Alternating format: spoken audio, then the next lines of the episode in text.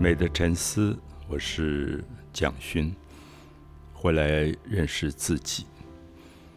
呃，现在在台中的中央书局，一呃一个快要百年的老书店，那我在那边举办文青时代的画展。是，那有一些我在一九六六年或者七零年代画的一些作家的像，还有自画像，呃，真的很文青了。嗯，我觉得那个时候 其实也不知道什么，我想没有手机，如果有手机，我大概也不去画那些画了。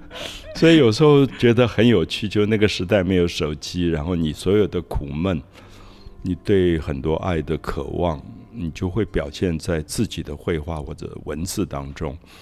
那所以呃，这个展览同时就在中央书局举办了呃唯一的一场文青时代的讲座。是，可是因为那个场地不是很大，所以现场报名其实也已经满了。对，听说也是秒杀。对，七十个人一下就没有位置 是。可是我想中央书局本身也很希望有更多人参与，嗯，所以就设计了一个直播的节目。是，我想直播等于在现场一样，而且不只是我九十分钟的演讲。嗯那更重要的是在结尾的时候，阿佑要唱歌，我觉得这个蛮重要的。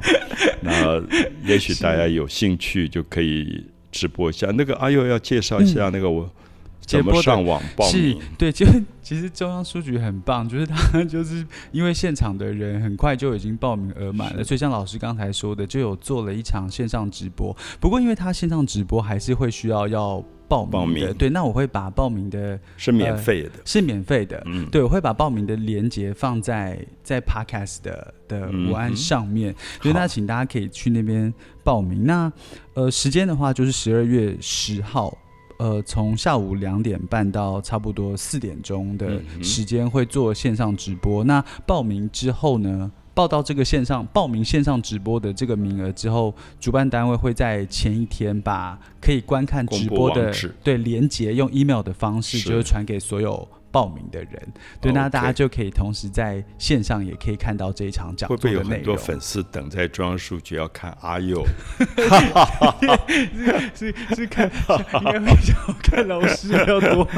好，那我们就十二月十号在直播上见。